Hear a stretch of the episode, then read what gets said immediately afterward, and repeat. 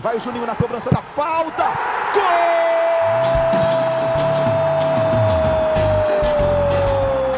Está entrando no ar o podcast. Sabe de quem? Do Vasco! Do Vascão da Gama, do Gigante da Colina. É o GE Vasco.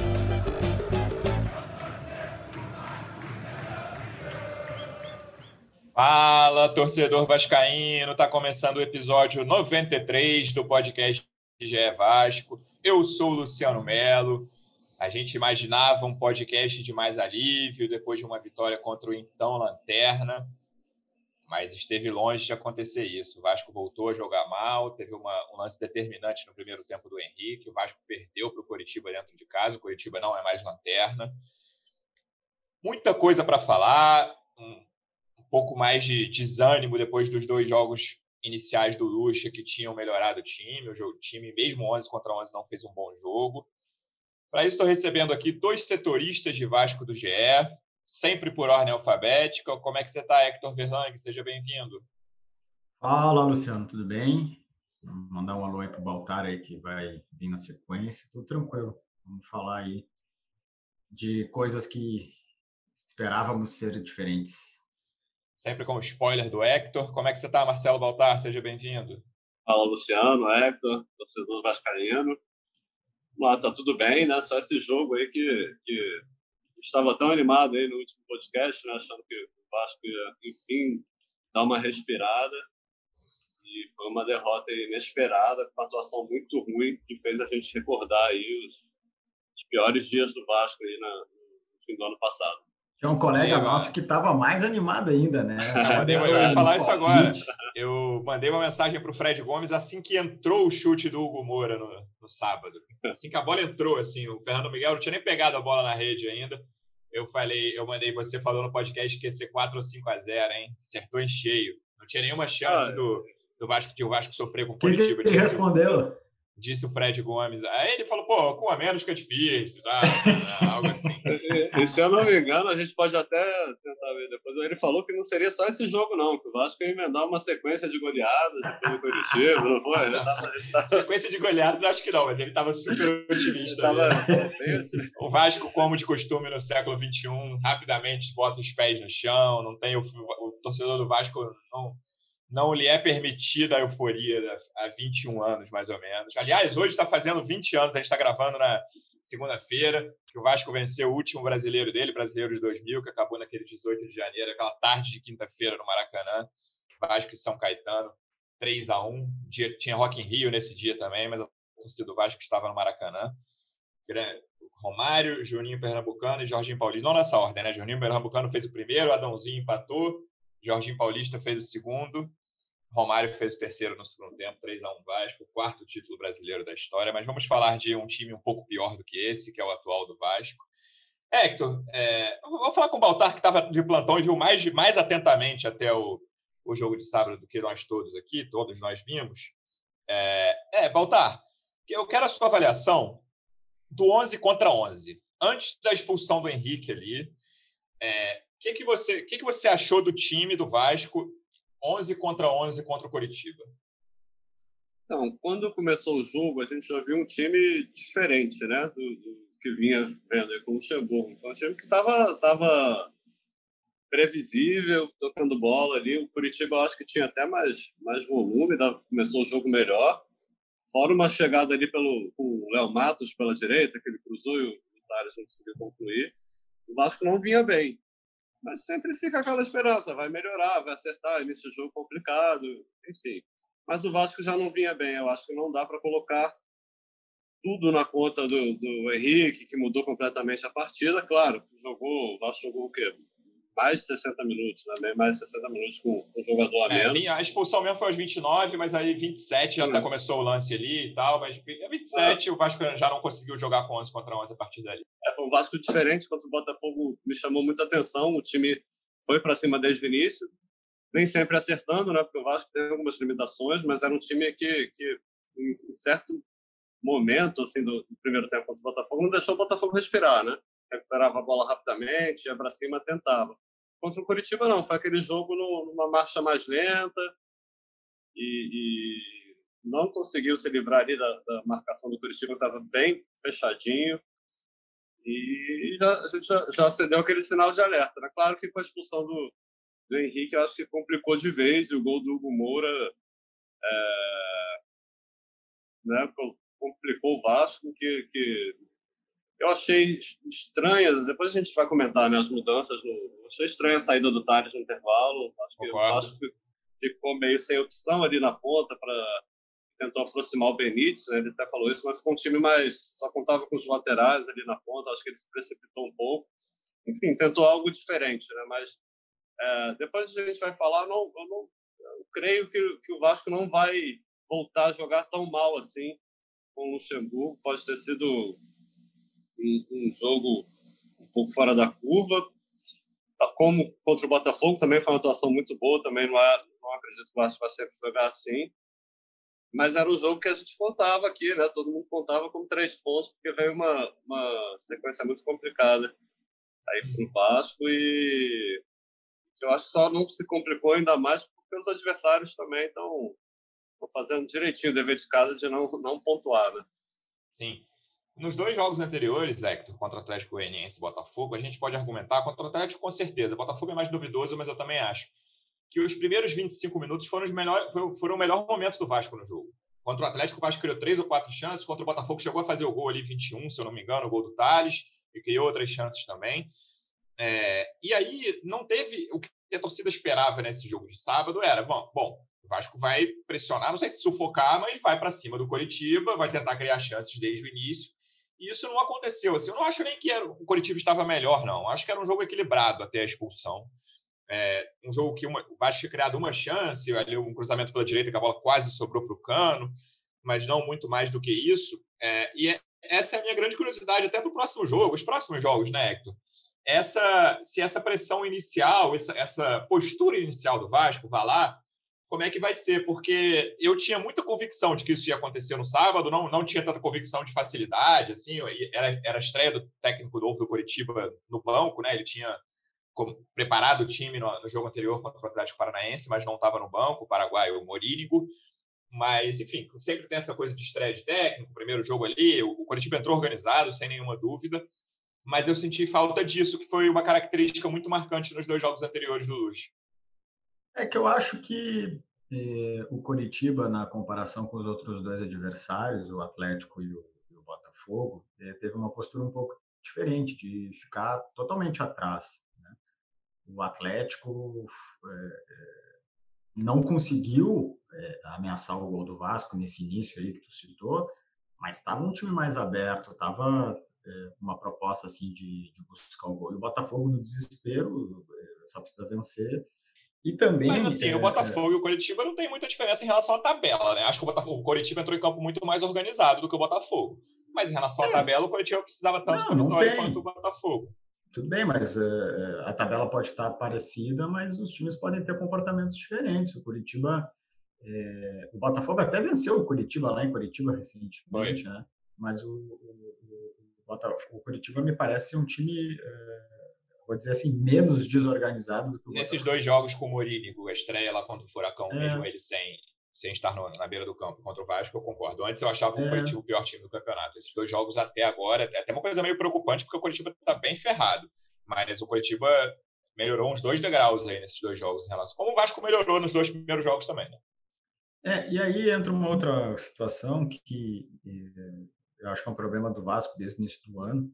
É, o que, que o Vasco faz quando tem a bola? É, o, o Vanderlei, desde que, que assumiu, é, falou em entrevistas, jogadores falaram também. A gente entrevistou o Maurício Copertino, que é o auxiliar do Vanderlei, uma, uma entrevista que a gente deve publicar na terça-feira. Tem toda uma ideia assim do Vasco ficar mais com a bola, é, para ir correr menos, para desgastar o adversário. Só que o Vasco desde o início do ano, quando tem a bola, tem muita dificuldade. Assim, o que, que o Vasco vai fazer? Eu acho que em todos os jogos do, do Vanderlei, aí, esses três jogos, o Vasco teve mais posse de bola do que o adversário nos três jogos, se eu não estou equivocado. É, é, mas tá aí. A bola não significa que uh, necessariamente está produzindo, está uh, agredindo o adversário, está criando chances de gol. E é isso que eu acho que acontece com o Vasco. É, é uma posse de bola que não é, é muito útil, digamos assim. Então, acho que por isso que não aconteceu essa.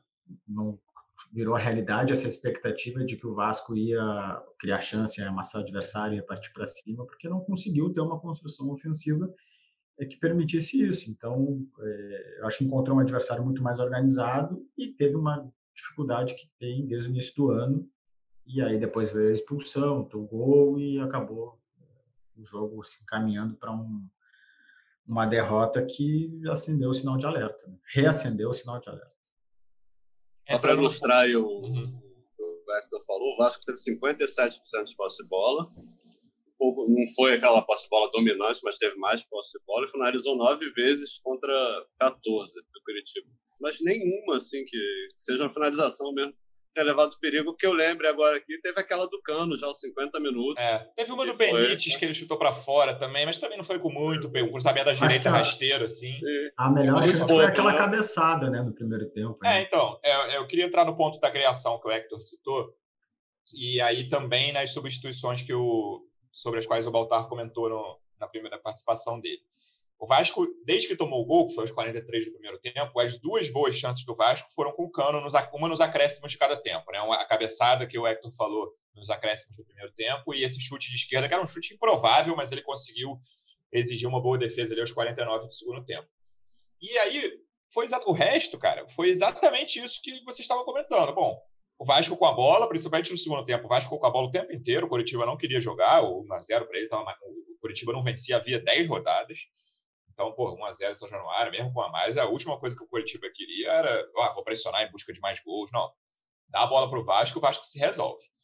E aí, o que aconteceu? O Juninho e o Thales não estavam em campo. Na, na escalação inicial, são os dois caras que mais podem produzir ou criar alguma coisa diferente. São grandes criadores? Não são. É um problema crônico do elenco do Vasco esse. Mas com o que você tem ali, é, eram jogadores para ficar em campo, na minha opinião. O Benítez é o cara desse elenco com mais capacidade de criação. E, depois, e botou o Caio Lopes também. É, mas eu achei também, Baltar, como você comentou, que essas substituições ajudaram a diminuir esse poder de criação do Vasco, que já está longe de ser bom com o time completo ali. É, eu nem questiono a, a, as entradas do Benítez e do Caio Lopes. O Benítez é o Benítez, é um cara que todo mundo queria ver, voltou para isso. Jogou por 45 minutos e o Caio Lopes tinha entrado muito bem contra o Botafogo e até teve, teve alguma participação ali jogando do outro lado, enfim. É, mas, mas me causou estranheza na hora quando saíram Thales e Juninho, de uma vez, logo no intervalo, assim, né? Porque eu não achei que eles vinham tão mal, assim, tão abaixo do, do, do resto do time. O, Juninho, Thales, o Thales, eu achei que fez um primeiro tempo bastante razoável, assim, um dos melhores do melhor, time. Melhor do que ele vinha fazendo antes da chegada do Luxemburgo, assim. Não, não foi como contra o Botafogo, que ele arrebentou, tá? Mas, mas era um cara que vinha tentando.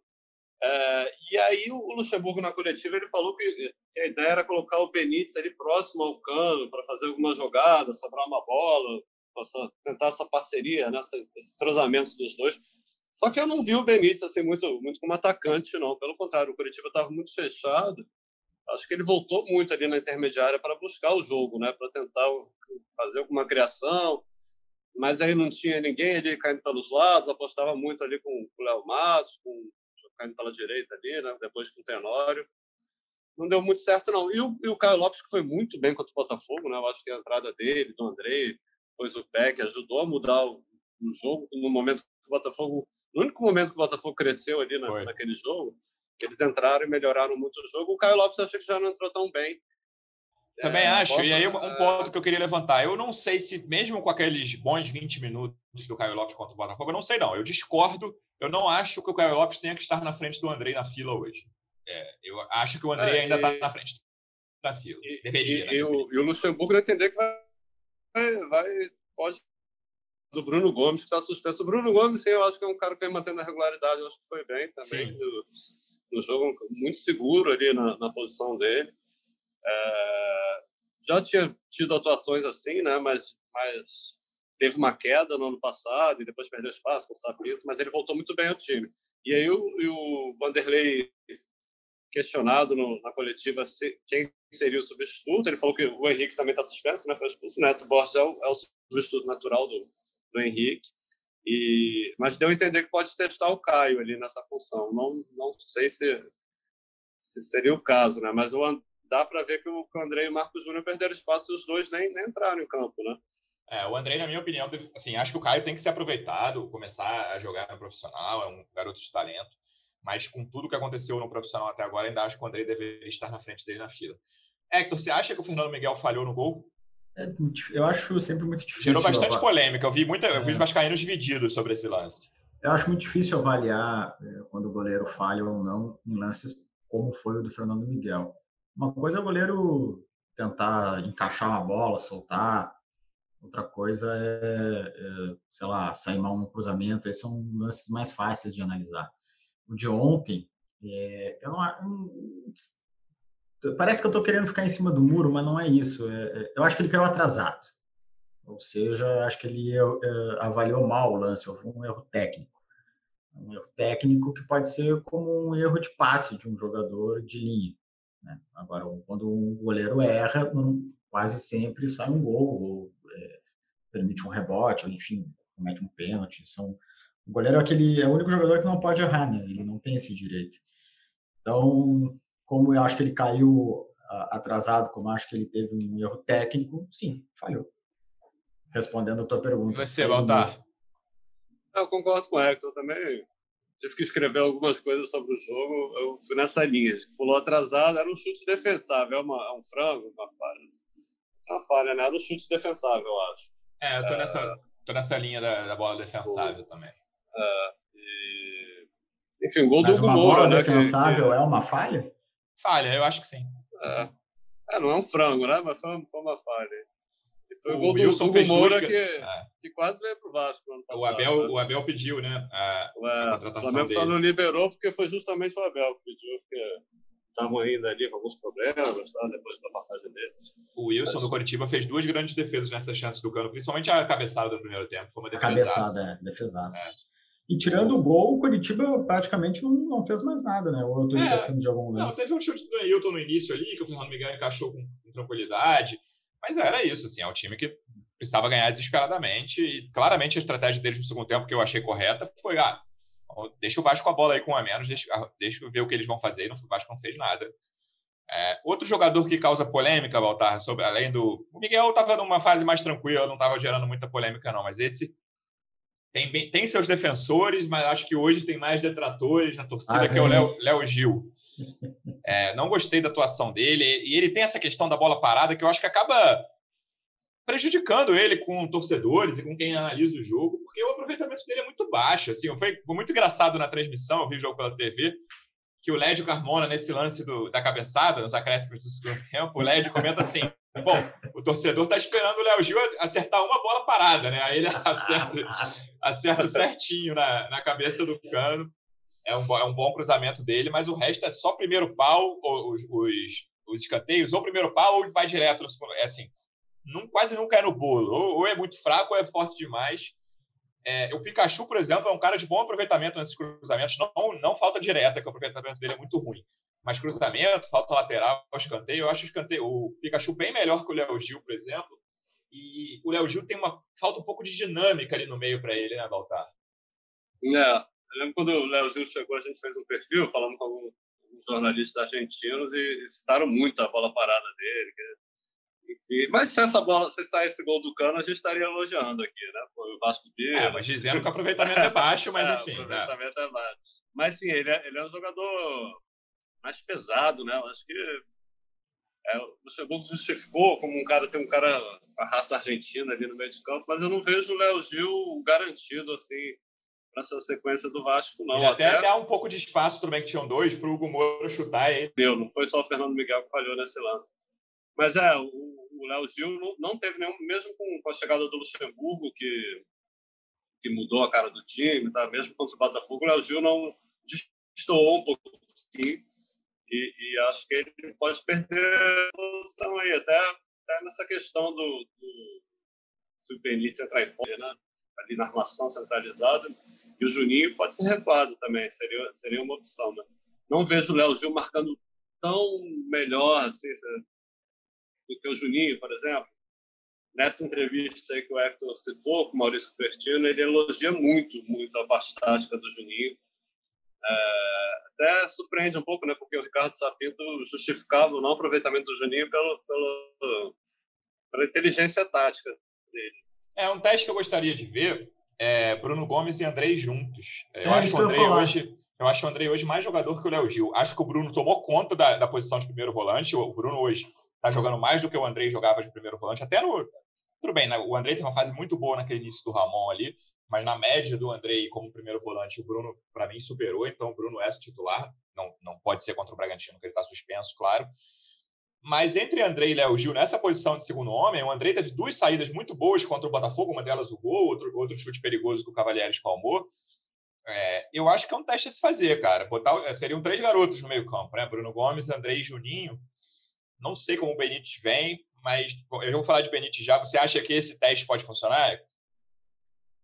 Acho que sim. Eh, eu acho que o Andrei é, tem mais virtudes do que o Léo Gil. Acho que o Andrei tem um chute, tem uma chegada à frente mais qualificada, um jogador que entra mais na área.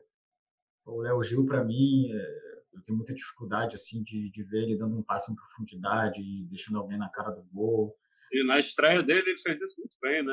Pois ele é. consegue dar umas né? inversões de jogo é. boas, assim, mas essa coisa de deixar alguém em condição de finalizar ou até de dar um passe claro, realmente ele não consegue, pelo menos até agora. É, mas mas é, é, é, o que ele aparenta que vai fazer, porque ele pega a bola, ele gira, ele, ele tenta abrir o jogo, mas normalmente os passes são muito laterais, assim, então eu acho que agrega pouco. Né?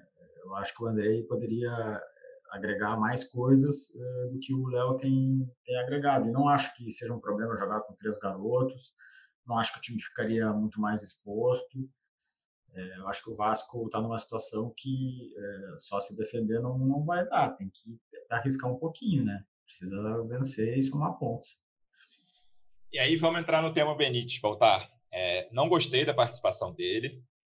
Ele dá dois dribles no início, assim, a primeira parte, um minuto do segundo tempo, mas depois a partir dali cai muito. O primeiro chute dele, a bola sai pela lateral, né? A primeira finalização, que até uma bola que sobra em uma condição razoável, mas que tinha muita gente dentro da área. Ele arrisca, a bola sai lá na lateral, na perto da bandeirinha de escanteio. E aí tem todo esse dilema que é, um, a partir de que momento ele pode entrar como titular, ele vai ter condições de aguentar 90 ou 70, 60 minutos que sejam, e dois, quem vai sair, né? É, na tua cabeça, pelo que você ouviu do Luxemburgo na coletiva, você que participou, é, você acha que o Benítez já vem de titular contra o Bragantino ou o Luxemburgo segura mais um pouco? Eu acho que não foi só você que não gostou, acho que pelas palavras o Luxemburgo também não gostou muito, Sim. não.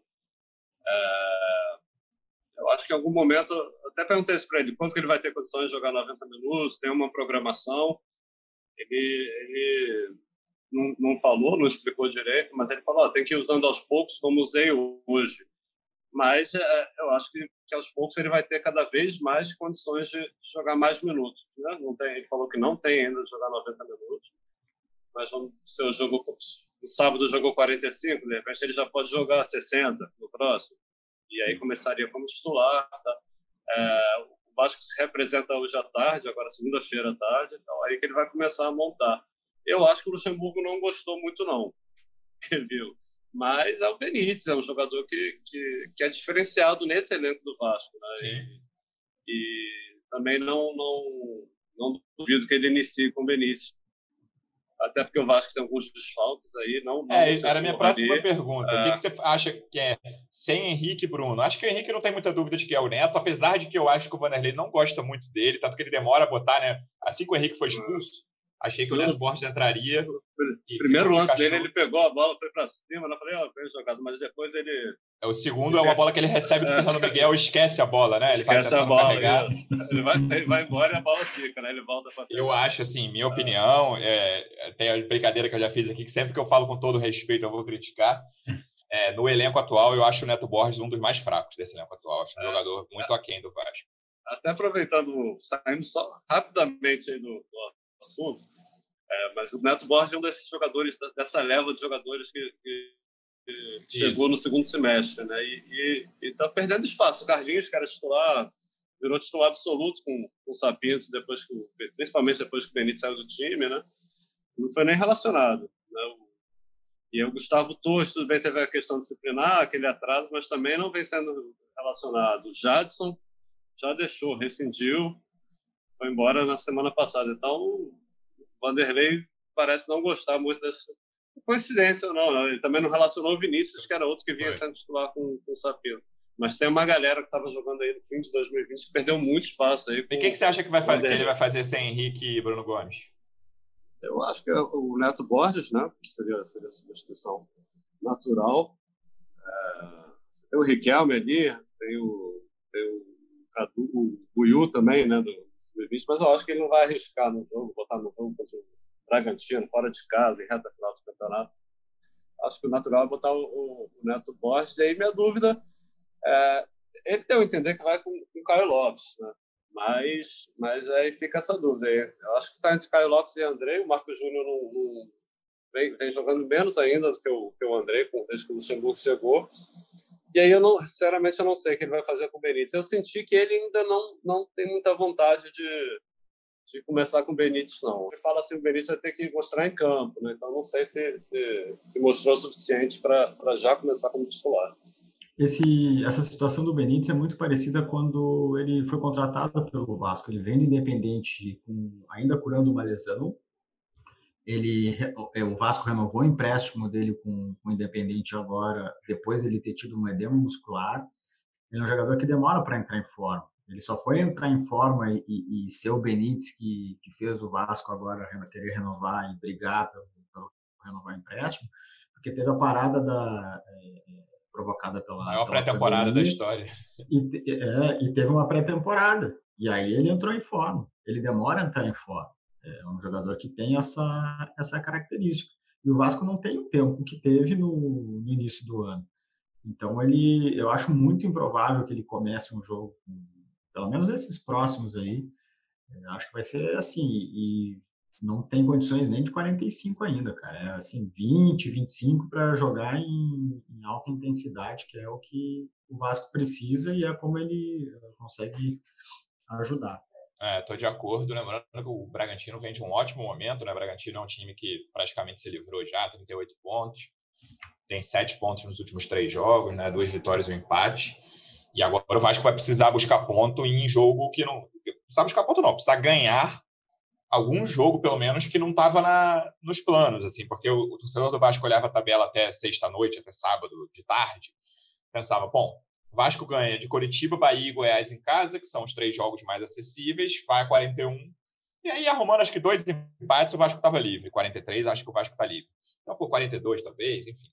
Agora o Vasco tem ainda esse Bahia, esse Goiás em casa, que já não é vitória garantida, né? Nunca foi, mas a gente viu o que aconteceu contra o Coritiba.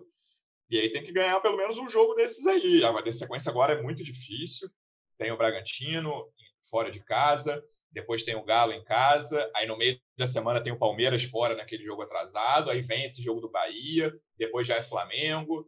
As coisas pioram na tabela a partir de agora para o Vasco, mas, enfim, tem esse consolo de que os outros times estão muito mal, apesar de que Bahia e Fortaleza, que são os times ali tem jogos em casa nessa rodada. Bahia pega o Atlético Paranaense, Fortaleza pega o Santos, que é mais difícil. O esporte que desses todos tem um jogo mais difícil, que é o Corinthians fora, o Corinthians em ascensão.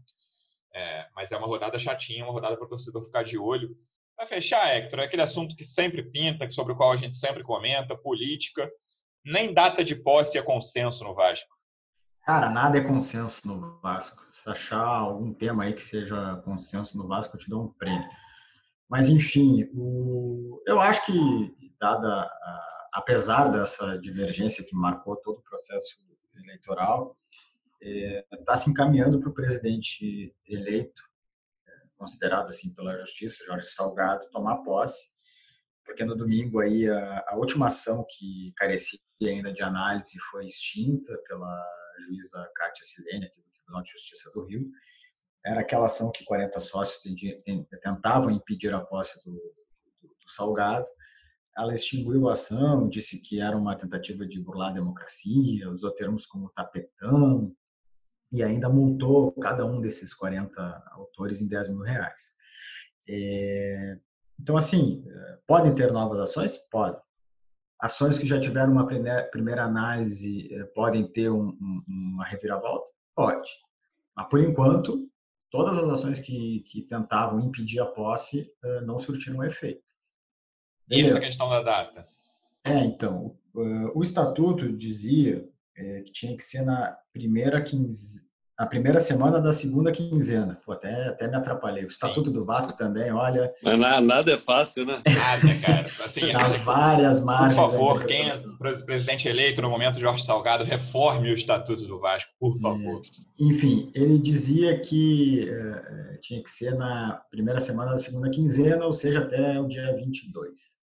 Porém, quem tem a, competência definida pelo Estatuto para fazer a convocação da posse é o presidente do Conselho Deliberativo, que é o Roberto Monteiro, que em todo o processo eleitoral apoiou o candidato Levin Ciano. Entrou na justiça também, junto com o Levin, em diversas justiça, oportunidades. Exatamente. Teve um papel bem atuante no sentido de uh, viabilizar o que ele entendia ser o correto, que foi a eleição presidencial lá do dia 7 de novembro, ao qual o Levin Ciano teve mais votos.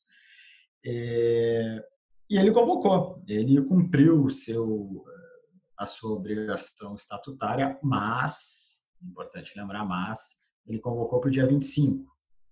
Ou seja, na interpretação da, da Mais Vasco, do Jorge Salgado, é, até na interpretação do, do, do Mussa, me fugiu o nome. do Fala Mussa, um pouco que é dele. É, que é o presidente da Assembleia Geral, tanto que ele fez uma manifestação, né, dizendo que tinha que ser no dia 22. Então tem essa divergência de interpretação. O, Monteiro entende que, é, que como na, o que acontece nessa posse, né? Não é só a posse, tem também a posse dos conselheiros e tem também a eleição da nova mesa é, é, Conselho Deliberativo. E antes de ter a mudança estatutária para a eleição direta, tinha nessa reunião a eleição do presidente do Vasco, que era a eleição indireta. Como agora a eleição foi direta, o Monteiro entende que poderia é, ser estendido mais aí essa convocação da posse, por isso que ele chamou, convocou para o dia 25.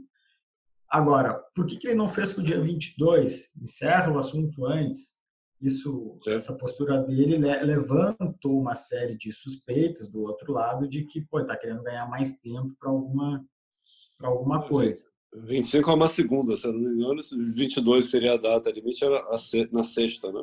Isso. 22 e... é sexta, é, é, é, outro argumento do, semana, é, da turma dos, dos, aliados do Salgado é que o Campelo tomou posse no dia 22, então em janeiro de 2018 então, o mandato dele acaba no dia 22.